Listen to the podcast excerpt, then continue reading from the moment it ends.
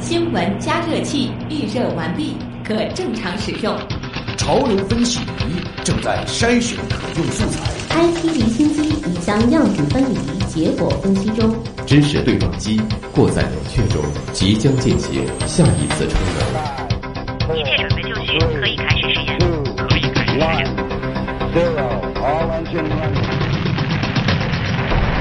新闻实验室。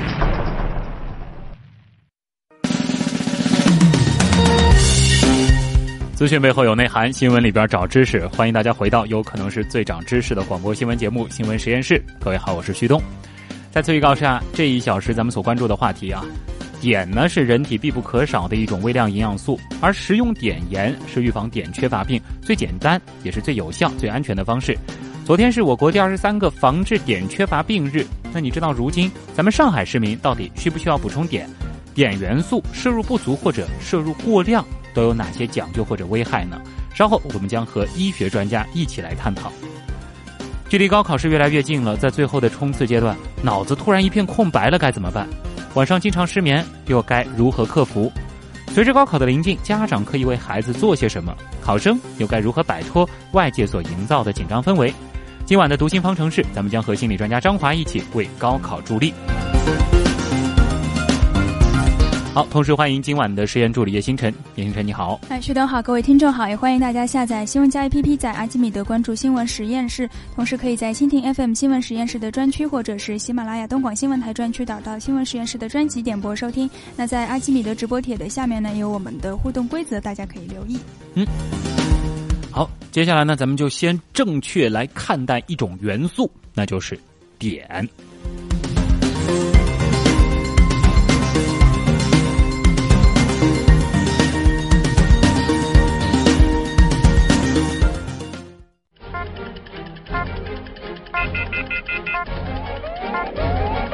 知识对撞机。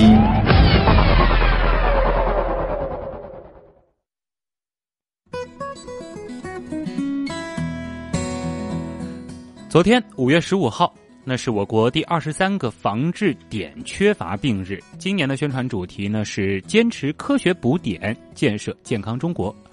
我们都知道啊，碘呢是人体新陈代谢和生长发育必不可少的一种微量营养素。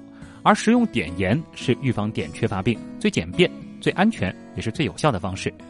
上海呢，从一九九六年开始呢，就采取以食盐加碘为主的防治措施，向市民供应合格的加碘食盐。二十多年过去了，如今的上海市民到底还需不需要补碘？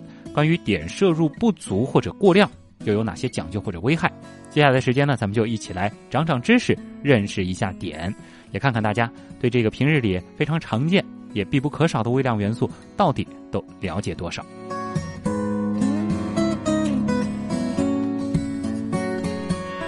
哎，那么参与咱们这一时段话题讨论的，我们连线的是瑞金医院内分泌科的主任王卫庆教授。王医生你好，你好，主持人。嗯，那大家都知道啊，碘元素对人体是必不可少的，但是很多人也就知道“必不可少”这四个字了。碘元素对我们人体到底是起什么样的作用呢？碘呢，它是一个人体需要的一个微量元素。嗯，我们人体的呃有三大激素，就是人体需要每天要用的激素，糖皮质激素，然后呢甲状腺激素，还有性腺激素，是我们人体都必须要的，对吧？嗯，对。那么其中甲状腺激素它主要的一个合成的来源就是碘元素。哦。所以呢，对我们每个人来说。这个点呢是必不可少的，嗯，每天需要，因为它这个甲状腺素每天你需要的量，呃，它当然有一个正常值，那么每个人根据他的个人的情况，比如工作的状态的不同，呃，他的这个呃生活节律的不同，他需要的甲状腺素的量也稍微有所不同，嗯，那么这个甲状腺素的量。如果稍微不同的话，它需要的碘量也是不一样。嗯，这是相互关联的。对，所以你看，我们正常人的话，它呢，这个除了饮食当中，譬如我们海鲜，呃，含碘量最高的，呃，昆布类的，比如海带啊、紫菜啊，它这种呢，我们以一百克来计算的话，嗯它含碘量要超过万。比如像海带的话，它要大概两点四万个毫微克。哇！那么，比如像海鱼，我们也称为海产品，对吧？比如像黄鱼，我们上海人很喜欢吃的这种嗯黄鱼叫海产品，它一百克里面才几十个毫微克，很低。哎，所以对不同的海里面的植生物啊，就是这些也是海生物，对吧？嗯，它所含的碘也不同，所以对我们每个人来说，他经常会接触一些海产品，他就自然的会吸收这个含含碘的这个微量元素。嗯那么另外，我们比如像上海，我们是沿海地区，它海水里面也有碘，对吧？嗯。挥发的人体在空气当中也会吸收的一些碘，所以人正常的人呢，他如果一天需要合成的甲状腺素所摄取的碘，它足够的话，啊，它应该会不缺碘，哦。就是它甲状腺素呢也能够正常的供给人体每天的需要。啊。那如果我们比如这个呃，有些人非常喜欢吃这种昆布类的，比如紫菜啊，嗯。呃，海带啊，他吃的多，那么他呃所遇到的这个碘量也是很多，对吧？嗯但是正常人体它多了以后不会吸收，它就从那个呃血液通过肾脏然后尿液排出，哦。所以正常的人体，它如果是能够正常的运作的话，这个碘量它吸收的如果少一点，它自动也会做一个代偿调节。嗯。是摄入的太多，它也会通过人体的自然的排泄，从尿液啊、汗液啊等等，都会去排掉这个多余的微量元素。啊，就是说，比如说在上海地区，如果说您的这个身体功能是正常的，可能这个碘啊、稍稍多摄入一些，少摄入一些，可能问题都不是特别大，是这个意思吗？哎对的啊，对的，对的，啊，这因为可能是上海地区，包括是靠海，然后同时我们的这个饮食结构里，可能本身就是会摄入到一些碘，所以对这方面呢，我们可以稍稍放心一些对。啊。其实呢，我们国家在九十年代初嗯就响应了国际的这个叫加点的这个运动，因为全球有沿海地区的国家或者地区，有内陆地区，对吧？比如像我们国家也有内陆地区，嗯没错它不靠海的，它也没有机会去吃海产品。原来啊，嗯，呃，像现在很多地方，包括新疆，他们说他们都有海产品啊空运的。是那原来的话不是那么好，对吧？嗯所以呢，我们国家原来在七十年代、八十年代、九十年代，它还是碘摄入整体来说不够，嗯，所以呢，就响应了国际的叫碘的呃叫碘的行为吧。嗯，然后从每天需要摄入的盐里面来加工放碘进去，然后它每一百克吧，它的碘量加进去，啊，每公斤嗯。加进去是三十毫克的碘，对。这个是生产厂家的时候是含三十毫克，但是碘呢，它会挥发的，在温度高的时候，它会挥发到、哦，呃空气当中。那么我们老百姓买到手里、买到家里去的碘呢，大概就是一公斤里面大概是二十毫克，挥发的量还挺大的啊。对，但是你看我们现在，比如像上海的政府挺好的，在大概要有十年了吧，嗯差不多，就每家每户发一个很很小的勺，哎，这个勺呢就是六克，就是每人每天你进去的盐只能六克。那么这个六克我们来算下来的话，它应该也含有一定量的这个呃我们人体所必需的，譬如啊一百到两百的毫微克的碘。嗯，那么这样的话呢，我们人体从这个加碘盐里面就可以摄取我们人体所需要的正常的含碘的一个碘元素。啊，其实这里呢，也是很多上海市民经常会想的一个问题啊，就是咱们到底要不要补碘啊？这里呢，我们也有一个最新的调查数据，好像也可以说明一些问题啊，也是和这个王医生说的有些补充。我们做了一个短片，我们也来了解一下啊。根据世界卫生组织的推荐，成人每天碘摄入量为一百五十到三百微克。我国碘盐平均含碘量为每千克盐含有三十毫克的碘。那么，如果按照每人每天摄入盐五到十克计算，正常人每天摄入的碘量约为一百五十到三百微克。根据上海市卫计委披露的2015年专业机构监测结果显示，通过食用碘盐，上海地区8到10岁儿童尿碘中位数为171.4微克每升。按照世卫组织、联合国儿童基金会、国际控制点缺乏病理事推荐标准，这一人群碘营养水平处于适宜的状态。而上海地区孕妇的尿碘中位数为一百二十六点五三微克每升，则是低于推荐标准。部分孕妇碘营养水平略有不足。哎，王医生啊，前面呢我们是在聊，好像我们讨论的通常都是这个正常人、普通人，但是其实，在我们这个资料片的最后是提到了一类特殊人群，那就是孕妇。好像说这个孕妇当中的这个碘营养水平是略有不足，这是说明孕妇是需要摄入更多的碘，还是其他什么原因呢？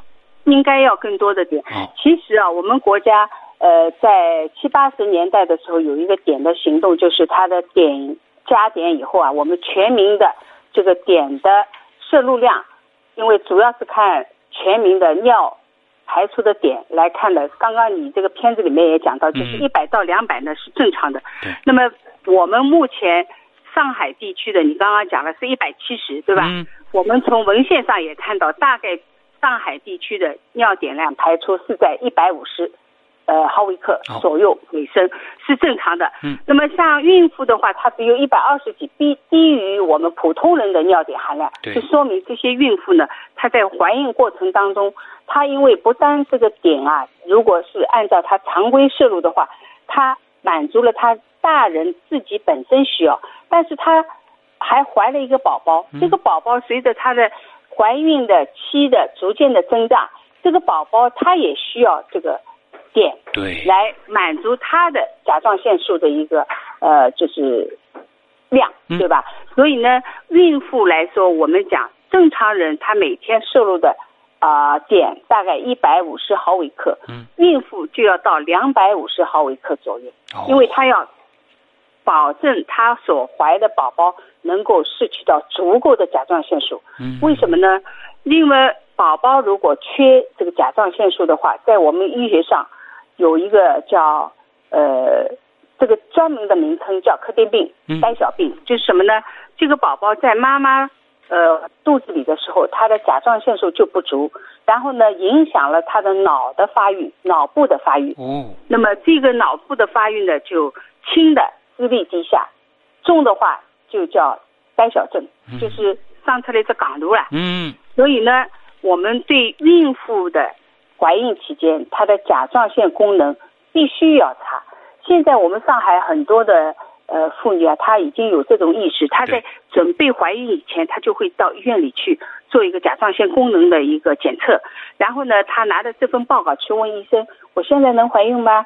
那我们内分泌医生就会告诉她：“哎，你是完全正常的，这个情况可以的。”然后一旦你发现怀孕了一个月，再来做一个甲状腺功能，尤其是这些孕妇她含有某些甲状腺功能，其中里面有些抗体高的话，我们医生会指导她。那么有些妇女她在查的过程当中就发现她是一个亚临床的甲状腺功能减退，也就是说她临床表现还没有，血液的指标已经有点像甲减的趋势。那么我们内分泌医生就会指导这个孕妇。你怀孕以后，不但要随时的监测，我们定期的监测甲状腺功能，还要适当的补点碘，甚至有些怀孕的妇女，她还必须吃点甲状腺素的药物，来补充她体内的不足，这样呢，能保证妈妈正常怀孕期间，更重要的保证她怀孕。所生出来的小宝宝，他的智力的发育是正常的。主要就是要保证足够的这个甲状腺素的这个分泌。对的啊，对，所以像孕妇的话，我们呃说她正常怀孕，她必须所有的食物都要吃，而且食物的谱要广，就是包括含碘的这个紫菜啦、海带啦等等海产品啊都吃，因为你摄入广的话，它每一样菜它里面都有一些微量元素。对，来。提供我们正常人体的一个需要，对吧？营养的需要。所以一般你看，我们很久以前、很早以前、几十年以前，一般的孕妇也不会生出来一个人是一个低低功能的，除了一个特殊情况啊，你像一般性的我们农村里生出来小孩也不傻啊，嗯。但是他也没有说刻意的不吃碘啊，嗯。什么不吃海鲜啊。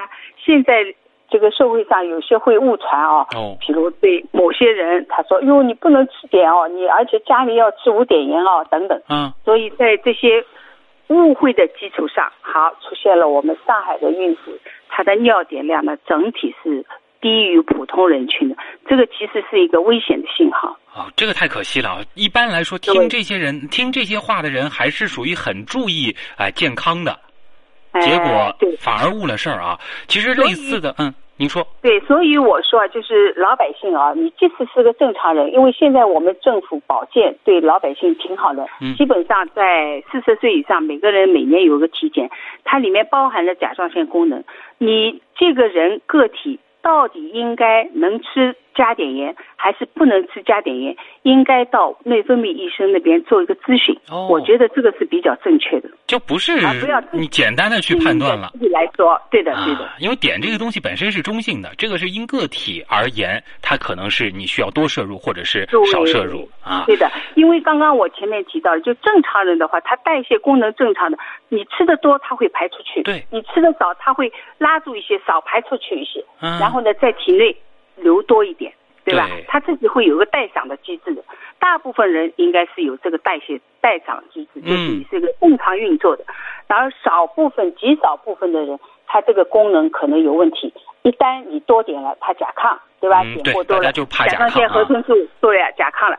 还有呢，你故意少吃点了，哎，你变成一个甲减了，因为你生产的功功能啊，它是可以的，但是它排泄的系统自己不认识，嗯它还是照样排出过多，那么你就哦缺点了，对吧？对，所以就是对这种病态的人，呃，毕竟是少数。对那么我们咨询一下医生来做决定，嗯这个比较好。还是要看一下内分泌啊。哎，对，哎，其实关于类似的这个传言挺多的，有一条这个我看了，其实也会心里一惊的，就是说啊，这个吃了加碘盐，说这个男性的这个精子质量会下降，从而降低生育，这个有没有科学依据呢？没有吧？啊，这个反而的吧，我我刚刚也说了，就是我们女同志怀孕宝宝要嗯保证甲状腺素要充足，对对吧？那么像男同志的话，你要有一个非常正常的内分泌所有的系统，这个甲状腺素其实是我们生命激素第二重要的，嗯。第一个就是糖皮质激素，我们通常老百姓说叫雌激素，就是啊靠地松啊、强地松啊，这个人体是必须要有的，没有的话，你人就要出出现问题。啊，第二大类的激素就是一个甲状腺激素，所以讲到男同志的话，你这个要有正常的这个性功能，当然要有性激素。但是你如果性激素是正常的，你甲状腺功能不正常，你也不会有一个正常的一个性的一个功能。哦，当然包括产生精子啊等等。所以对男同志来说，这个正常的加碘的盐或者吃海产品，就像我刚刚讲，又要重复了，就是嗯你正常功能，你多吃了它会排出去的。对，所以我们讲那个在普通人群、大样本、大人群的做这个尿碘的这个含量的测试是有意义的，因为我们讲每个人他吃的东西不一样，比如上海做出来是尿碘是一百七，是非常正常，很好。对，那么对我个人来说，我今天如果吃了海带，我含碘量很高，我当然排出去的尿碘非常高，嗯对吧？今天我如果没吃海鲜，我只吃了猪肉啊，吃了一点青菜，嗯，我而且是少盐的，那我排出来的尿点它的量就会少，对。对吧？所以对个人来说，你如果要去呃恒定评判你这个人尿点正常还是不正常，或者你摄入的点正常不正常，要多做几次，在不同的饮食的状况下你去做，那么就知道哦，大概你吃的这个海产品，大概你排出来的尿点是多少。哦但是这个基础是你肾功能正常的情况下，对吧？嗯。那么，所以对我们个体来说，我们不太会让你去说你测一个尿点吧。但是你测尿点，比如我在看门诊的时候，嗯有的病人他担心他过度吃碘，然后我就告诉他，你在不同的饮食的状况下，分别去测几次尿碘的含量。哎那么这样的大概情况下，你就知道你这个人尿碘是高还是低，还是正好合适。即使我们去测了，也不能单看一次的结果，因为我们前一天晚上的饮食，其实对这个检测结果的影响非常的大，影响了你啊的尿碘的含量的排出。对的，啊，其实啊，这个刚才其实我们也提到了，就是甲状腺疾病啊，类似的这个碘摄入的这个问题，其实不是取决于呃摄入点的多少，而是和这个生活状态有关。呃，其实嗯关心这个问题，很多都是非常忙碌的上班族啊，大家其实也会。对这个甲状腺疾病有一个预防的意识，那么在生活上还有哪些需要注意的地方呢？因为我们今天其实知道了吃问题不是特别大，对。那个徐东老师，嗯我是这样想，比如想我们现在有些医生，甚至啊有些医生，嗯老百姓更是这样想法，就是说我吃了加碘以后，我会有生甲状腺结节。嗯那么这个呢，其实有些某些人可能会有这个现象，但是我们去看我们的流行病的调查和我们做一些呃疾病的谱的一个病人群的一个调查，包括国外的一些调查发表的文章，我们去查以后看到，这个点呢，如果你是正常的摄入，并不会造成你甲状腺结节，啊。包包含着其中有一部分人是一个癌肿的，对吧？增加，反而像最近有些美国的、啊、欧洲的做一些研究，就人群的调查，包括一些动物的研究，他们做这个动物的模型，就是让它缺点状态和高点状态，然后发现了缺点的这个动物或者这个人群群体，因为这个是从文献里面看到，反而会造成某些人的甲状腺结节的产生。啊反而会造成某些人的甲状腺生出这个恶性的肿瘤。所以不是说盲目的说你不吃碘，你反而会不生结节，不是这样、嗯啊。呃，吃了过多的碘，嗯然而你吃了碘过少的话，反而出现这些情况。所以对我们人体在做普查的时候，我们呃很多单位做普查，看到有很多人良性结节，对吧？嗯自己不能盲目的说你不吃碘盐，吃无碘盐，你而是要去看一下内分泌医生。我们在你做甲状腺功能有好多项的抗体呀、T 三 T 四，包括游离的和总的，具体的来分析以后，告诉你这个病人，你应该是吃加碘盐，还是低碘盐，还是无碘盐，对吧？别以为盐是一种这个日常的调料，我可以自己随意的决定去吃。其实，在这个方面，还是要把它哎当做一个这个药的这个性质来来来来听医生的话啊，到底该怎么吃盐。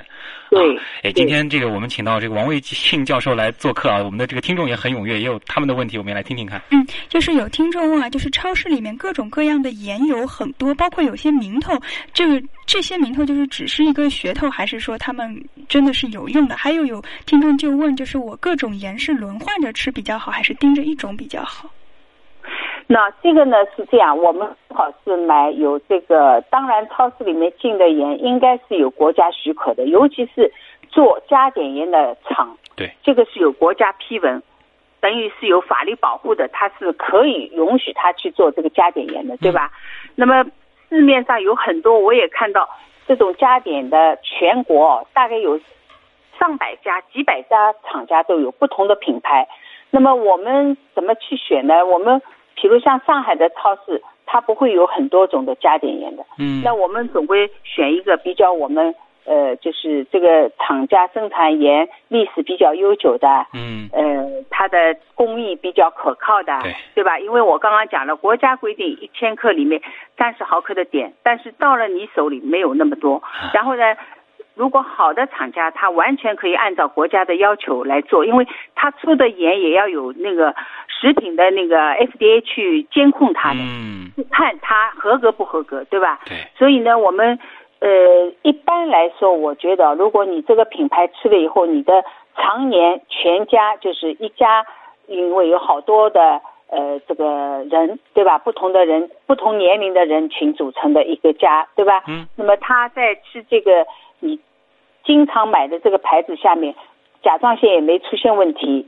啊，甚至有的出现问题，在医生的指导下，你这个甲状腺功能始终是保持正常的，那我们就买这个盐，对吧？啊对因为，比如像你去进口的超市，我都看到，我们都可以去买到这个美国进口的加碘盐，嗯它的价格比较贵一点。那么它这个盐的这个外包装里面含多少的碘，含多少的钠，啊含多少的钾等等，它都写的非常的仔细。嗯含多少量都一目了然。嗯那么像这种盐，你吃了以后，你肯定比较放心，啊因为你吃的量能够控制的，因为我们有一个小勺，对吧？嗯。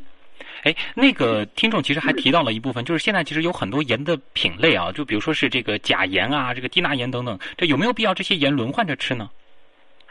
我个人觉得，你只要买到是一个普通的盐，你说的低钠，它的嗯咸度是低的吗？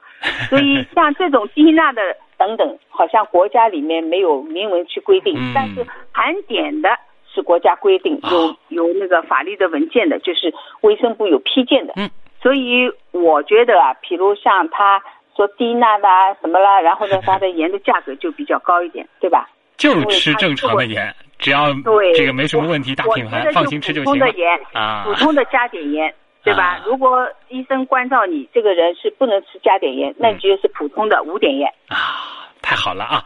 好，那今天也再次感谢瑞金医院内分泌科的主任王卫庆教授王医生给我们带来的详细的科普啊，谢谢您，再见。